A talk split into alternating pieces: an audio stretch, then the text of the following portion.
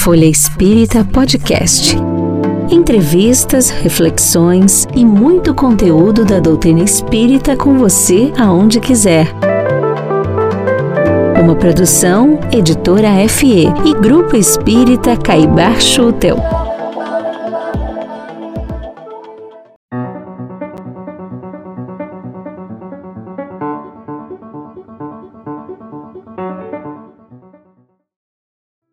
Sejam todos muito bem-vindos em nosso podcast de hoje, nosso programa Portal de Luz, onde nós temos hoje um convidado especial para estar ao nosso lado. Trouxemos para um bate-papo comigo e com a Cláudia Santos o nosso querido amigo de tantas décadas, nosso doutor Gilson Luiz Roberto, presidente da Associação Médico Espírita do Brasil. As nossas boas-vindas ao nosso doutor Gilson. Boa noite, doutor.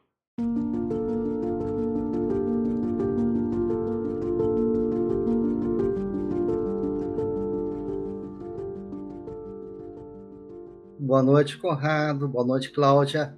É muito bom estarmos juntos aqui para debater assuntos tão importantes para o movimento espírita.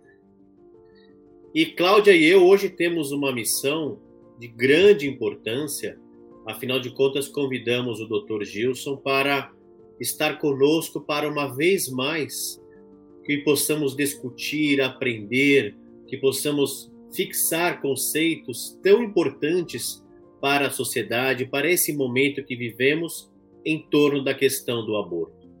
Vimos recentemente o tema ganhar novamente destaque nas mídias, muitas vezes com equívocos de interpretação, muitas vezes com uma discussão acalorada, e o nosso papo hoje ele vai muito além do momento.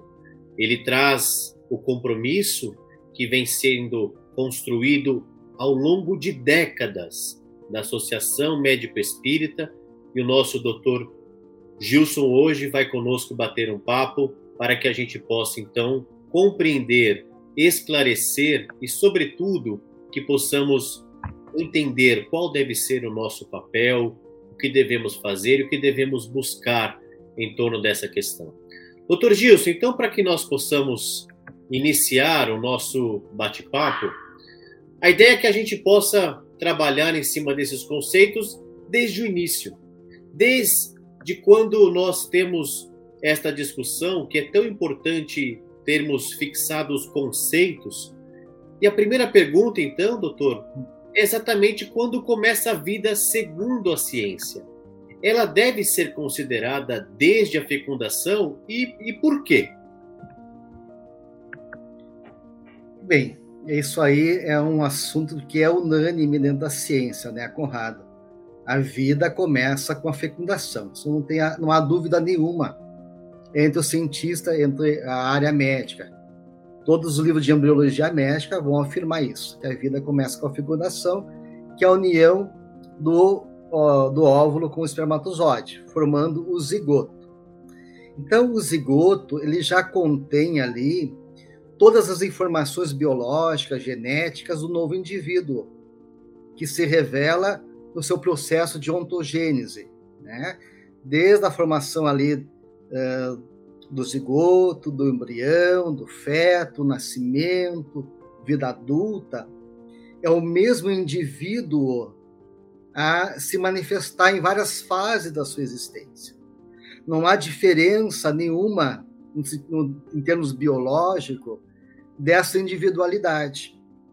Nós dividimos esse processo, dando nome nas várias fases da vida humana, né? a fase de embrião, a fase de, de feto, a fase de nascimento, criança, adolescente, adulto, mas é o mesmo indivíduo.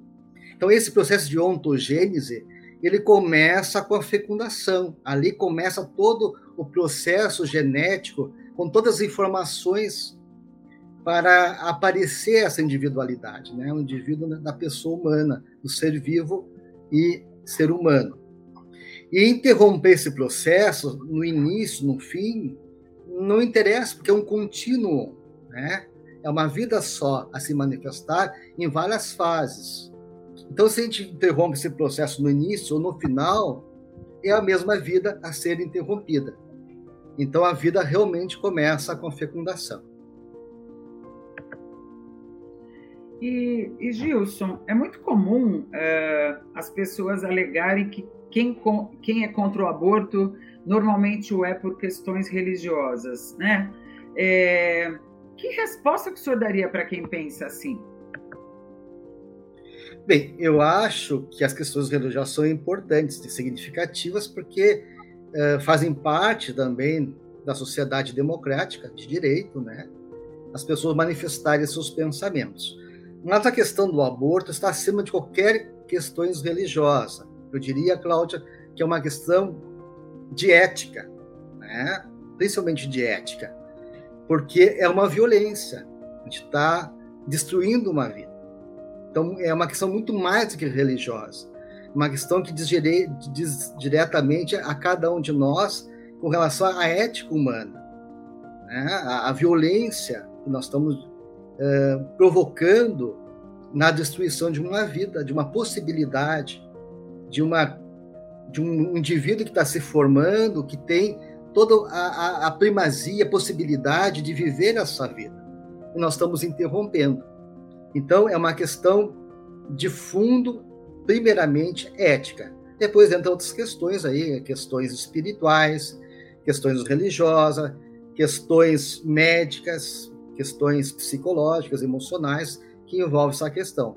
Mas eu acho que a, a, o princípio fundamental da discussão é, da, da interrupção da vida humana, né, do aborto, é a violência contra a vida e isso é uma questão fundamentalmente ética. É, só complementando, a, eu, eu, queria aproveitar para fazer uma pergunta em cima do, da do Conrado e essa minha que eu fiz agora, porque é curioso, né? É, que se a vida, é, pela ciência, existe desde o início, é, por que, que o senhor acha que tem países que, por exemplo, permitem o aborto até a 22 segunda semana? É, a ciência não está ali na hora que a lei é feita? Isso não é levado em conta? É, assim, ó, Cláudia, a gente, a, a, o que, que, que, que as pessoas que defendem o aborto? Eles procuram uma justificativa que não existe, mas tentam, então, criar uma alegação, uma justificativa para responder a essa atitude de violência contra a vida, né? E aí nós temos várias explicações. Tem países que permitem até a partir da 12 segunda semana, 20 semana, dizendo ali, alegando que a part, só a partir dessa época que começa a haver dor, né? Ah, ou começa a formação do sistema nervoso central, a possibilidade do embrião sentir dor. Mas isso não é verdade, né? Pesquisas mostram que a consciência ela existe antes da formação do sistema nervoso, Cláudio. Né? Existem outras formas de consciência, não somente a via neuronal, e pesquisas médicas mostram que a, a, a, a sensibilidade à dor ela vem muito antes da, da 22 semana. Tem uma médica portuguesa, Jerônima Teixeira, que ela publicou um artigo muito interessante na revista americana de ginecologia e obstetrícia em 1999, mostrando que já ah, com na décima semana o feto já tem dor né? Já existem evidências, ela defende a tese de que a dor já existe ali. Então, há várias evidências uh, mostrando que o embrião, né, independente do estágio em que ele está se desenvolvendo, é um ser em formação, existe uma consciência ali.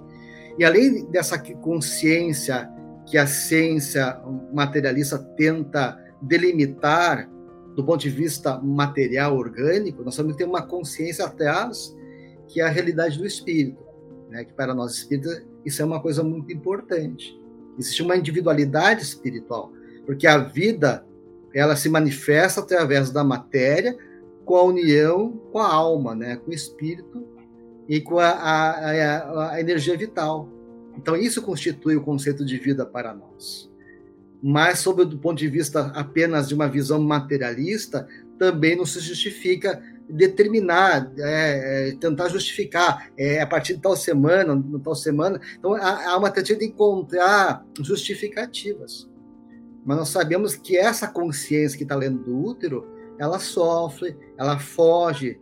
É, quando tenta se fazer o aborto, ela se defende, ela se esconde da agulha. Né? Na ecografia, quando é feito o aborto, em que tenta colocar um, um injetar um, um, uma substância no coração da criança para ela uh, ser morta dentro do útero, ou tentar aspirar ela, né, que é uma agressão muito grande, a criança se defende dentro do útero. Nós sabemos que a nossa personalidade adulta, ela vai carregar os traumas da gestação da mãe. Veja só que o psiquismo gestacional, ele nos acompanha. Tem traumas que ocorreram lá no útero, né? Tem pesquisas médicas mostrando que o psiquismo fetal ele existe. E que a criança vive isso, né? dentro do útero vai carregar na vida adulta. Né? A atitude da mãe, a calma da mãe, a situação que a mãe viveu. E, o que, e a que a criança sente dentro do útero, a criança chora, ela movimenta ah, as mãozinhas, né? ela faz uma série de movimentos dentro do útero. Então a vida está ali pulsante, então, determinar uh, uma fase que é ou não é vida, isso não existe. É uma vida só. Como eu falei, é um contínuo, é uma ontogênese, é um processo. Né? E não interessa onde tu interrompe esse processo. Vai ser ali uma violência, uma morte de uma vida que está se estabelecendo. Doutor Gilson, nos parece que fica claro que nessa demarcação inicial existe um, um, desejo de uma condição de coisificação mesmo do, do embrião, né? E claro, quando a gente traz esta visão, quando ligada à realidade do espírito, isso fica muito mais claro. A gente sai dessa limitação meramente materialista e, entendemos a realidade do espírito. Mas para quem não acredita em espíritos, o que, que nós podemos dizer? Chegar então, vai, vai ter que ser necessário a necessidade da ciência comprovar a existência do espírito para que essa percepção mude? Olha, Conrado, eu acredito que com a consciência de uma realidade espiritual, nós vamos ampliar nossa visão de mundo e de homem, né? A nossa consciência, ela se amplia. A gente vai entender leis que regem as nossas vidas. A gente sabe que toda a vida encarnatória, ela tem uma finalidade, que as coisas não acontecem por acaso, que existe um governo oculto que preside os nossos destinos e que cada espírito traz é, junto de si, né, um planejamento, planejamento reencarnatório. As coisas não são soltas, as coisas têm uma finalidade.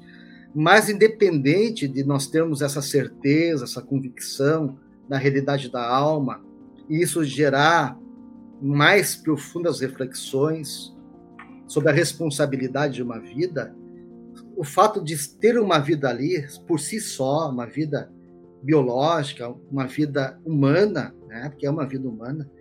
A gente tem que, que toda vida, todo indivíduo é uma vida, mas nem todo indivíduo é pessoa, que pessoa é indivíduo humano. E ali é uma pessoa que, que está se formando, né? É uma vida de uma pessoa. Então, só por si só interromper isso, me parece, Conrado, que independente das justificativas espirituais que nós, como espírita, trazemos, já é suficientemente para nós defender essa vida, né? Porque é uma violência, é impedir um processo do qual todos nós temos o direito, o direito de viver, né? Isso é um direito fundamental, eu diria, inclusive, né, é, até só ele eu chama, chama direito básico, porque sem o direito à vida, os outros direitos não têm importância, né? Direito à alimentação, direito à saúde, à moradia, à liberdade, enfim, todos os outros direitos só existem se nós temos condições de termos a vida. Então, a vida é um direito básico de todos nós, de todo indivíduo que se desenvolve no útero materno. É, Giz, você tocou justamente num ponto que eu queria tratar com você. Você falou de direito, né? É, os defensores do aborto normalmente falam muito no direito da mãe, né? O direito é, é aquela coisa de, de dizer que ela tem direito sobre o corpo dela. Mas aí, como fica o direito do, do embrião, o direito do feto? Que direitos que esse ser tem? É, Seja isso do é uma... ponto de vista jurídico, enfim, uh, espiritual, é, né? Eu, eu, eu, vejo isso como uma grande falácia, né? Porque assim, né, Cláudia, te vê é, que existem várias estratégias que foram criadas pelas instituições que defendem o aborto para tentar justificar o injustificável. Então, eles fazem várias estratégias. Dizer que é o direito da mulher, direito reprodutivo, dizer que faz parte do corpo da mulher, né? que a mulher tem o um direito a seu corpo, dizer que é uma, uma questão de saúde pública, a gente sabe que são estratégias. Né? Estratégias para tentar justificar e alegar coisas, sair da, da, da discussão de vida para levar a outras discussões e, e tentar, então, é, encontrar uma base né, de fundamentação ao aborto. Mas é um outro corpo. Né? Pesquisas médicas mostram que a, que a criança ela cria processo de até de defesa imunológica é, contra a, a, alguma possibilidade da, de, da, do corpo da mãe afetar esse embrião. Então, ou seja, a própria, a própria estrutura é, da embriogênese ela tem um processo de identidade própria, genética própria. Então, não, ele não é um apêndice da mãe, né? é um outro corpo, é uma outra vida. E como tu falaste, né, Cláudia, existe o direito da mulher, mas e o direito do feto, onde fica? E aí nós vamos nesse direito, a direito ao corpo. Bem, se eu tenho direito ao corpo, fazer o que eu quero com o meu corpo, eu posso me mutilar, eu posso cortar meu punho, eu posso cortar um pé, né? Se eu tenho direito ao corpo, que, até onde vai esse direito de me violentar, de me agredir? Até onde vai o direito de eu, a, a, me sentindo como o dono desse corpo, também impedir uma vida dentro do meu útero? Né? Então, esse direito ele, ele acaba quando nós olharmos para o direito dessa outra vida. Como eu falei para vocês, o direito fundamental é o direito à vida. Esse é o mais importante direito. A mulher, o direito da mulher, ele, ele se torna um direito secundário frente ao direito à vida, que é um direito fundamental, como eu falei, é o primeiro dos direitos. Sem esse direito, outros direitos não existem. Essa mulher só, só alega o direito ao corpo porque ela está vivendo porque ela teve direito de sobreviver, direito de viver. Ela pode é, advogar em favor de outros direitos, mas é, é o direito à vida que deu isso a ela. E isso não pode ser negado a ninguém. Né? Isso até faz parte dessa Constituição, né? É, um, é, um, é uma, uma, uma, uma, um postulado pétreo da nossa Constituição, né? Que o direito da vida é o direito a todos nós. Claro que é, dentro da normativa jurídica, as pessoas, a gente sabe que cada é, juiz, né, cada pessoa pode fazer uma interpretação, mas está lá na nossa carta magna, né, o direito à vida de todos nós brasileiros. E essa questão também é defendida pela espiritualidade na questão 880. Quando Kardec pergunta à espiritualidade qual é o primeiro de todos os direitos naturais, né? E a espiritualidade diz o de viver. Então, é um direito que é otorgado por Deus e ninguém pode tirar esse direito. Nem a mãe, a mulher, o Estado, o médico, ninguém pode tirar o direito à vida, que é algo otorgado por Deus. Doutor Gilson, nós adentramos então a uma realidade do nosso país. Nós sabemos que o aborto no Brasil é crime. Entretanto, sabemos que em algumas situações o procedimento é permitido em caso de estupro, em caso de risco de vida para a mulher ou mesmo em caso do feto anencéfalo, que não apresenta total ou parcialmente a calota craniana e o cérebro formado. Mesmo com permissão para o abortamento, o que o, o senhor diria para uma mulher que passa por alguma dessas situações? O quanto nós podemos é, levar de uma, uma palavra, uma reflexão para uma situação que nós sabemos tão difícil que, que essas mulheres enfrentam, não é mesmo? É, primeiramente, eu quero lembrar uma afirmativa de Emmanuel no livro Les Morais. Nesse livro, Emmanuel fala que, embora as leis humanas permitam o aborto, as leis divinas não permitem. Né? Acima das leis humanas existem as leis divinas. Então, as leis humanas elas são temporárias. Elas se modificam conforme o progresso moral, né, espiritual de uma de uma nação, de um povo. À medida que nós vamos evoluindo, as nossas leis humanas elas vão também evoluindo em direção à harmonia com a lei de Deus. Então, no, no caso no Brasil, né, como tu falaste, né, Conrado, há a permissão desses casos de abortamento.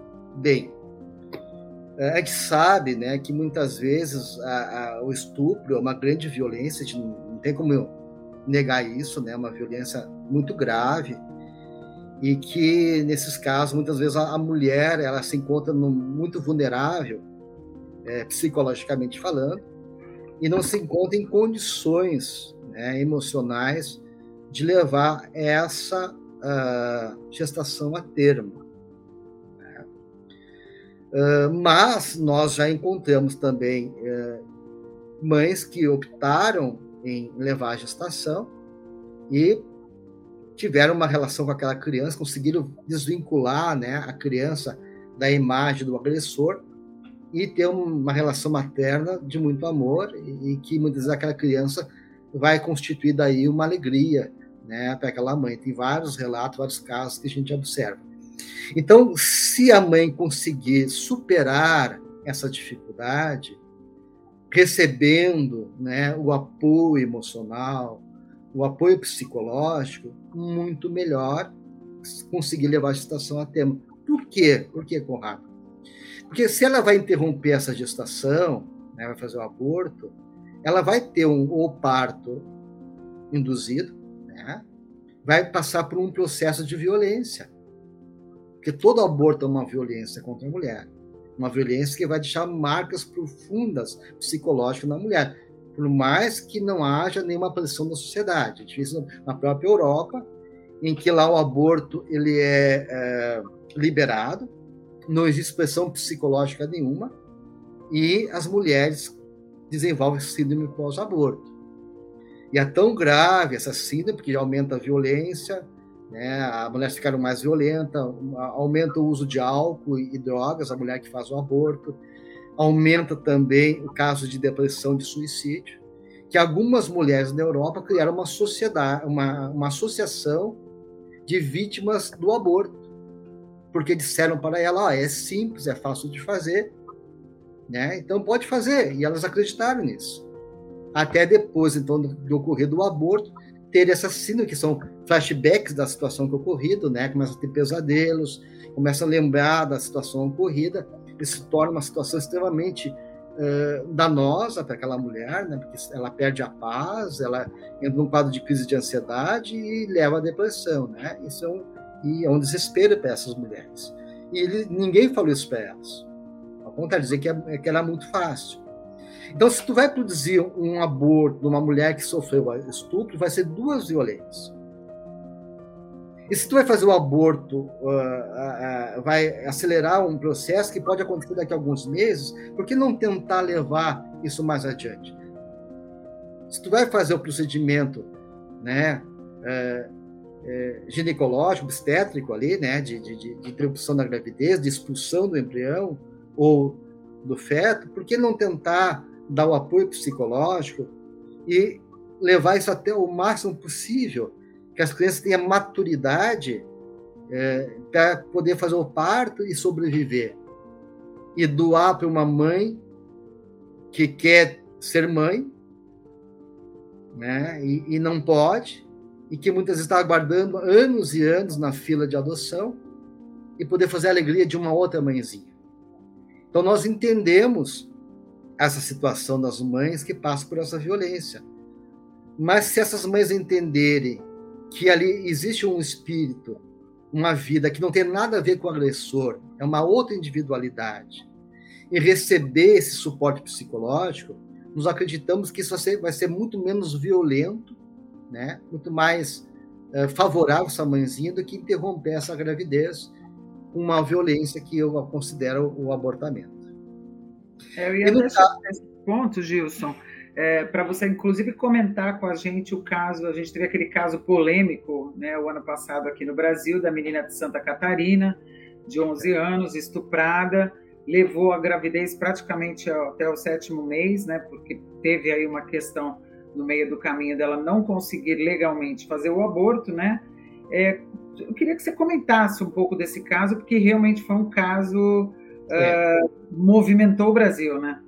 É, porque aí a questão de ser uma, uma criança, né, de 11 anos, gera, gera mais impacto ainda, né, Cláudia?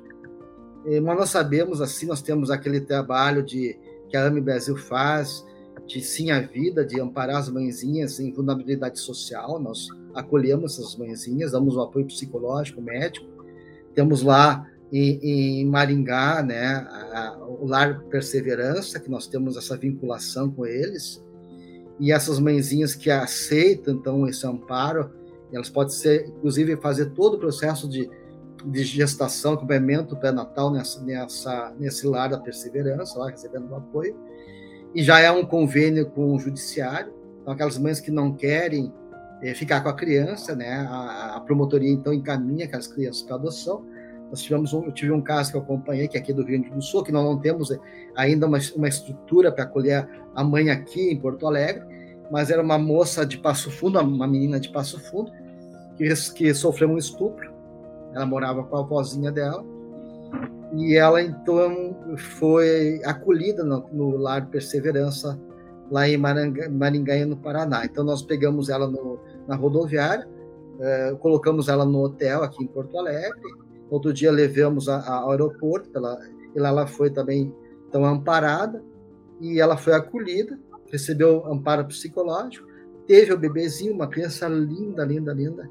Né? Depois elas, ela, elas mandaram a foto, ela agradeceu muito né, por ter tido esse amparo e pôde ter a criança, mesmo por uma violência uh, uh, sexual, né, sofrido um estupro, sem ficar depois com essa culpa, né, com aquele chamado luto incluso, que a mulher não pode viver o luto, a perda, e gerar esse sino pós-aborto. Então, conseguimos acolher. Então, a gente vê nesses casos assim, que a gente atende lá em, em Maringá e em outros estados do nosso Brasil, de amparo essas mãezinhas, o parto em, em, adolescente, criança, é muito comum, pessoal. Né? O pessoal se escandaliza com criança de 11, 12 anos grávida, mas isso aí faz parte da realidade brasileira. Né? Então, é, é o, nossos obstetras fazem parte seguido de adolescentes, de crianças. Então, o que está faltando realmente? Uma educação. Né? Uma educação é, é, para a sexual, uma educação geral. Né? A pesquisa lá no Chile mostrou que a, mater, a é, mortalidade materna não diminuiu com a aprovação do aborto, mas pela educação, né, pelo planejamento familiar. Então, há outros caminhos para evitar esse tipo de acontecimentos, que são bastante graves, né, que afetam os nossos crianças, os nossos adolescentes, mas, como eu falei, nada justifica uma outra agressão para essa mãe, que é o abortamento. Então, a gente pode dar todo o amparo psicológico, todo o afeto, evitar que se crie uma síndrome pós-aborto, amparar essas duas vidas, né, que na verdade são duas vidas que estão em jogo: a vida da mãe e a vida é, da criança. Então a gente se preocupa muito com a mãezinha, o que é, é importante. Né?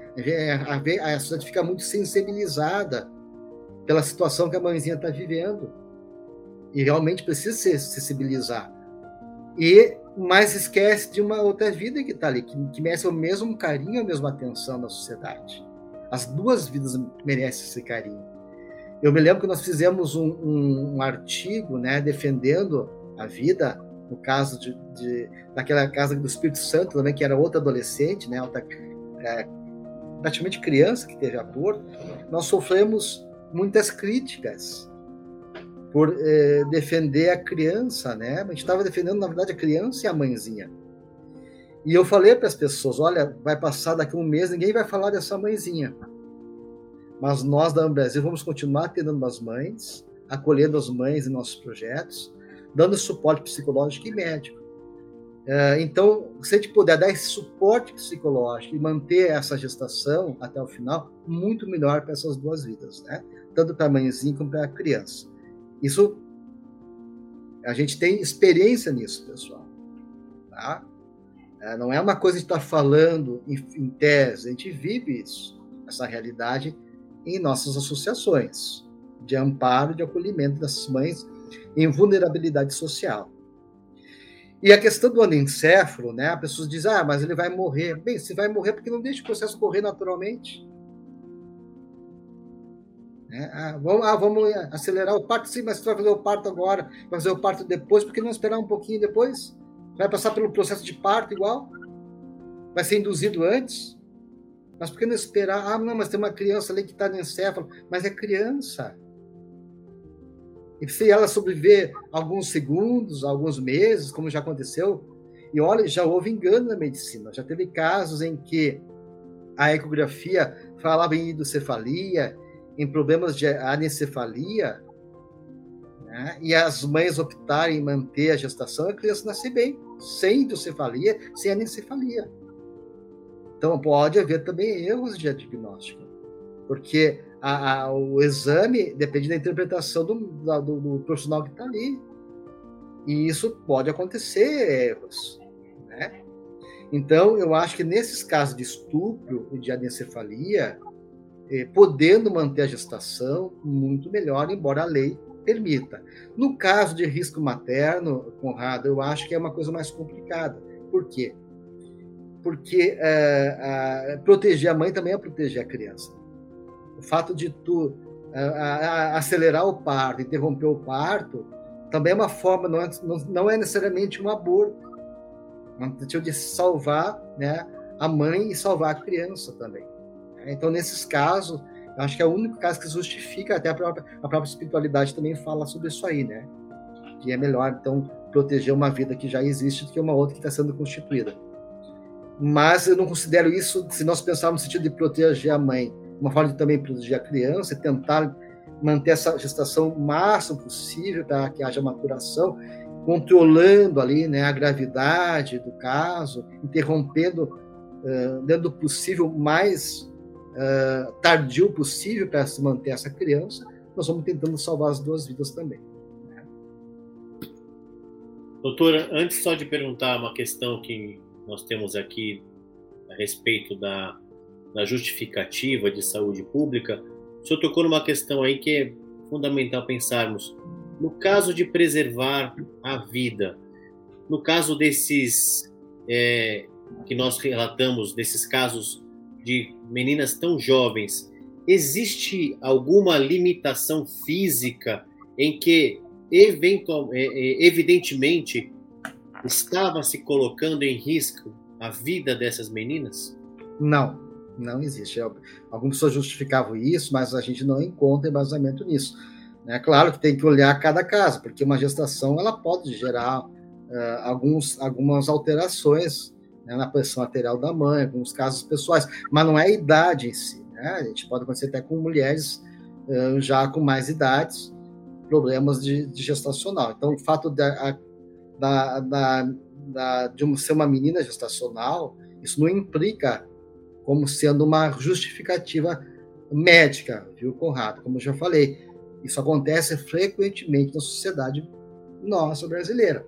As pessoas podem não estarem atentas a isso, mas isso acontece frequente. Tá? E a gente vê nas próprias, aqui onde eu trabalho na, é, na de amparo, a, a, a gente tem um trabalho de é, amparo numa vila ali de Evangelho no Lar, né? Que é uma casa espírita faz aqui numa vila em Porto Alegre, eu acompanho como médico é, com uma, uma mala de remédios e a gente aproveita o Evangelho também para dar o atendimento médico. E a gente vê vários casos ali, né? De crianças, mãezinhas já com vida sexual ativa, né? Na vila muitas vezes, infelizmente a, ter um marido, né, ter uma pessoa, uma forma de proteção, eles começam cedo. A gente já vê crianças com 12 anos, com 13 anos, já com filhos, né, com isso é uma coisa assim que eu digo infelizmente, né, porque não é, não é questão nem é gestacional, é questão de maturidade, né, é psicológica. Então, é falta realmente uma educação, é, um, um, amparo. É, mas é uma realidade, infelizmente, muito comum, né? Então, o fato médico não existe é, para que essa, essa, haja essa, esse abortamento. Gilson, tem duas questões que você comentou que eu acho que vou acabar juntando em, em uma única questão, é porque diz respeito à questão social no Brasil, né? A gente é muito comum a gente ouvir, inclusive. É, é, só só, só para mim concluir uma coisa que eu me lembrei, porque Conrado, uhum. o aborto, o, o parto vai ser feito igual, né? Mais cedo ou mais tarde, ela vai passar pelo processo de ah, o fato de ser, uma, ser maior, ser menor, não, isso não, não, não impede de levar a gestação a termo, tá bem? Só para ficar muito claro isso aí. Não sei okay. se ficou, tá bem? Tá bom. Desculpa, Cláudio, te interrompi. Imagina. Vamos lá, tem que completar mesmo, Gilson. E, então, aí voltando, né, é, é, muito comum a gente ouvir no Brasil, por quem é, defende o aborto, que mesmo proibido por lei, é muito comum as mulheres praticarem ele mesmo assim, né? É o famoso escondidinho por baixo do pano, e, e sempre há justificativa de quem tem dinheiro uh, consegue ter condições de saúde e fazer um aborto sem risco, vamos dizer assim, o que não aconteceria com as mais pobres. Esse é um ponto. E aí, juntando no que você estava falando agora sobre essa questão de meninas engravidarem, eu queria que você, além desse ponto, você também comentasse é, se você acha que ainda o planejamento familiar é um problema no Brasil, porque aí também diz respeito, é, de alguma forma, à classe social, né? A gente costuma ver famílias aí de classe média para cima com menos filhos e ainda a população é, mais pobre com muitos filhos ainda, né? Tem um certo e um errado nisso? Eu queria que você comentasse o geral. É, eu me lembrei de uma história agora que tu falaste, né? Uma vez o Chico, o Divaldo estava com as mulheres, com o Chico, sabe aquelas, o abacateiro lá na vila que ele atendia as, a, a, as pessoas, né? E, e, aquela fila recebendo o amparo, o material do Chico, e Divaldo acompanhando, e ele observava pela evidência muitas mulheres grávidas. Dizia, mas Chico, olha aquela outra também está grávida, né? E essa também. E aí o Chico falou: Pois é, Edivaldo. Enquanto que as mulheres ricas fazem menopausa, as, as pobres fazem menos pausa, né? Então, na verdade, eu acho que o abortamento é muito maior entre as ricas. Tanto que tu falaste mesmo que as mulheres pobres têm cheio de filhos. As ricas fazem mais aborto porque não querem comprometimento, que não querem responsabilidade por várias questões, que a gente não vai entrar aqui né, nem querer julgar, mas o aborto é muito maior entre as ricas. Não tenho dúvida quanto isso aí, Cláudio. As pobres estão cheios de filhos lá na vila, né? Mas eu acho que é importante, sim, o planejamento familiar, eu acho importante a educação, né, orientação, e mas é, são também é o direito da mulher mesmo sendo pobre, ter mais filhos, né? E, e poder é, seguir o caminho conforme a consciência de cada um, conforme também o compromisso que nós assumimos perante a justiça divina. Né? Cada vida, cada existência, como falei, existe uma finalidade, existe uma razão que muitas vezes foge à nossa capacidade de apreensão, né? de, de entendimento total. Doutor Gilson, e esses inúmeros estudos, é, pensando de maneira prática, nos países onde o aborto é permitido, ele diminuiu? O que aconteceu ao longo dessas, talvez, décadas que isso já vem sendo discutido? É, um, uma das justificativas né, das pessoas que alegam, defendem, advogam em favor do aborto, que permitindo o aborto, o aborto diminuiria mas não é o que se observa. No Uruguai foi um fato muito importante, né? Nos primeiros anos de, de, de, de liberação, o aborto aumentou muito. Parece que agora está baixando. Né? Então não é realmente um consenso. Né? A gente vê aqui muitos países que liberaram o aborto, o aborto até aumentou. Então não, não, isso não, também não, tem, não é uma tese é, confiável, né? justificável.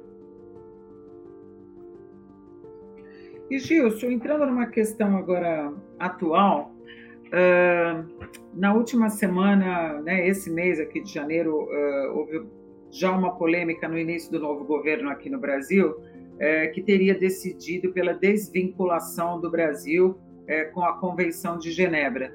E, e, também a revogação de uma portaria que determina a comunicação do, do, do aborto por estupro às autoridades policiais. Você pode explicar para nós, né, quem está nos ouvindo, o que, que isso significa? Eu acho que é. tem um ruído aí no meio e, e acho que é importante esclarecer, né? É, é, é, é, muito importante, primeiro, assim, ó, nós cuidarmos, porque quando a gente tem questões governamentais, né, Cláudia, as pessoas acham que a gente está advogando em favor de um lado ou do outro. É, aqui a gente está falando de vida, né, Gilson? É, eu quero dizer que a pauta do Brasil é defesa da vida. Isso sempre ocorreu, independente de governos. Tá? Isso aqui foi as pessoas muitas vezes interpretam uh, uma afirmativa, um, uma, uma, defesa de uma, de uma pauta, como nós defendemos a pauta em favor da vida, que é uma, uma pauta importante para nós médicos espíritas, com uma questão partidária. Né? É uma questão política, porque tudo é política, mas não partidária.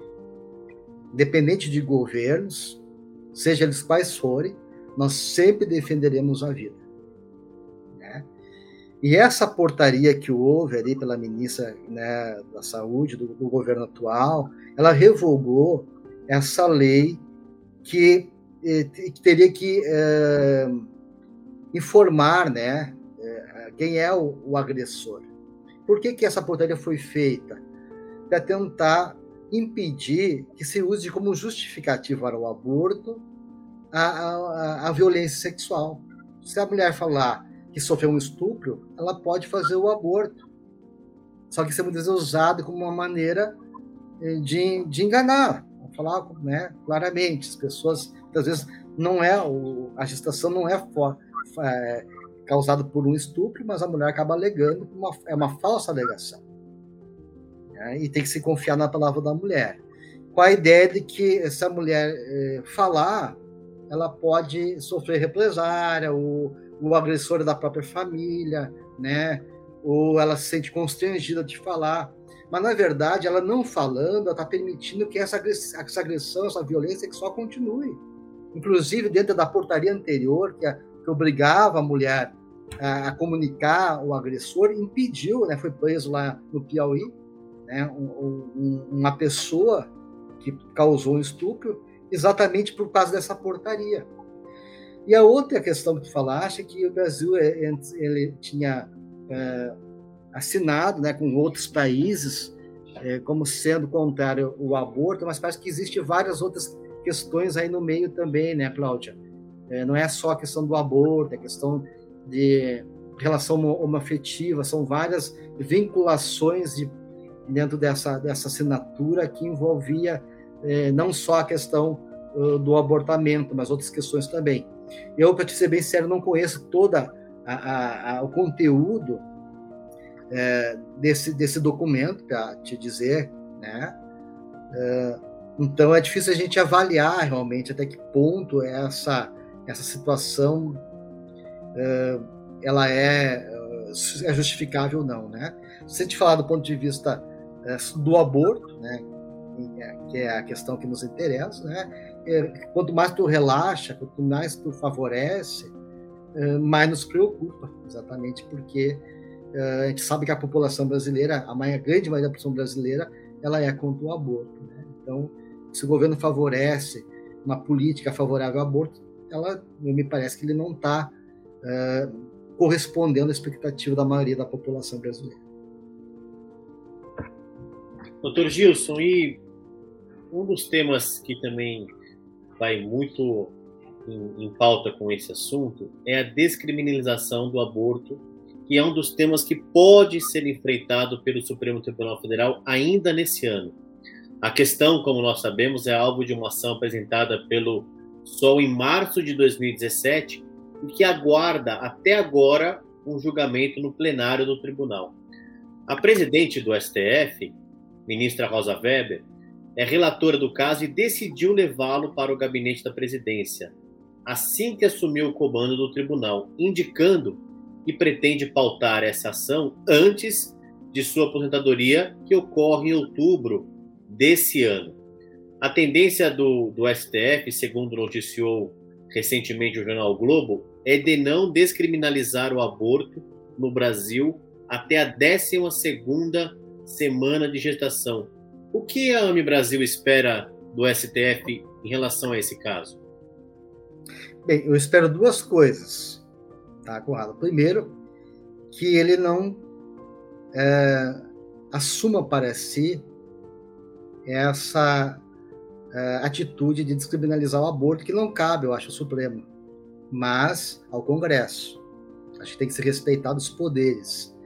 Né? O Congresso é, é a casa da lei, onde é formada as leis. A, a, o Supremo ele interpreta as leis. Wilson, nós tivemos aqui um tempo muito precioso, ouvindo aí esclarecimentos que nos é, alargam a maneira de pensar desde a concepção da vida, passamos por inúmeros pontos que, que acabam sendo tocados quando se fala da questão do aborto, né? Então, como suas palavras finais, é, diante de, de um contexto que ainda entendemos que muito ainda está por vir, do ponto de vista jurídico, do ponto de vista ético, do ponto de vista médico, qual deveria ser o nosso papel enquanto espíritas, enquanto cristãos, enquanto é, pessoas que podem colocar a, a questão da sua convicção espiritual, do seu respeito à vida, o que nós devemos fazer? Que postura devemos assumir diante de todo esse cenário que nós temos pela frente aí?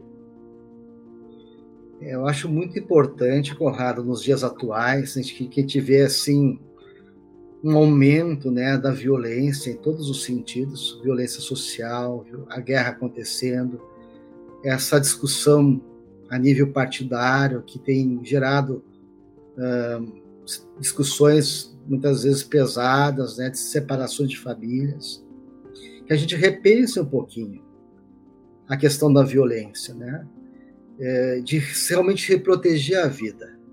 A doutora Marina trazia sempre essa, essa, essa reflexão para nós, né, que se o aborto fosse permitido no Brasil, a guerra chegaria no Brasil. Porque o aborto é uma violência. Né? A, a Madre Teresa de Calcutá diz que é uma maior violência, porque quando tu não respeita a vida de uma criança, tu não respeita a vida de ninguém. Se perdeu a noção do outro. Se perdeu o respeito à vida. Isso que tu falaste, né? A coisificação da vida, a coisificação do outro, a, superficialidade das relações humanas. Isso está tudo unido, né? Então, eu acho que a gente tem que realmente ter essa, esse olhar cuidadoso em relação a nós como família humana. Resgatar esse sentido de família, de respeito mútuo, né? de uma família unida, fraterna realmente. É, é, quando eu lembro assim de uma família boa, não é aquela família que tem muitos bens materiais, mas onde existe afeto. E acho que a gente tem que resgatar isso na sociedade atual nossa. Né? Mais união, mais amor, mais compreensão, mais respeito entre nós. E isso, para mim, passa pelo respeito à vida, pelo respeito à individualidade, seja lá qual for. Desde o mais pequeno né, ao velhinho e idoso. Você tem um olhar cuidadoso com relação a todas as pessoas. Eu acho que a evolução moral, ética de uma sociedade, Conrado, ela é medida pela sua capacidade de proteger os mais fracos. Eu não tenho dúvida que o embrião, o feto, é o ser mais frágil que existe, que não sabe, não tem como se defender. se nós não sabemos defender as pessoas mais frágeis da nossa sociedade, que precisa de um, um braço forte, como é que nós vamos proteger né, a vida no sentido mais amplo da, da existência humana? Então, eu gostaria que pessoas levassem a reflexão uh, de proteção da vida como algo muito maior e muito mais profundo. que é a proteção da nossa própria vida e da nossa própria humanidade. Agora, doutor, entre as suas falas, uma frase que me marcou muito, eu acho que deve ficar esse convite para todos que nos ouvem, é que aquilo que o senhor colocou é que uma agressão não pode justificar uma outra agressão. Então, a questão da, do respeito à vida, de maneira alguma, será conquistada através de agressões, através de mais violência, seja ela qual for. Não vamos impor o respeito à vida agredindo quem quer que seja. Aquela sua frase em uma das respostas me marcou bastante, porque eu acho que é um caminho que nós devemos construir dentro de nós mesmos, né? Não deixando que a violência e a agressão possa nascer dentro de nós. Exatamente, Corrado. Acho que esse é o grande desafio para todos nós, né? A gente está tudo à flor da pele, né? E a gente mesmo tem que se controlar nossas emoções, vibrar pelo mundo de mais paz, orar pelos nossos governantes, né? buscarmos essa compreensão de união, de fraternidade e não violência entre todos nós em todos os níveis da nossa sociedade. Conheça também o jornal Folha Espírita e os livros e e-books da FE Editora. Siga-nos no Facebook, Instagram, Twitter e YouTube.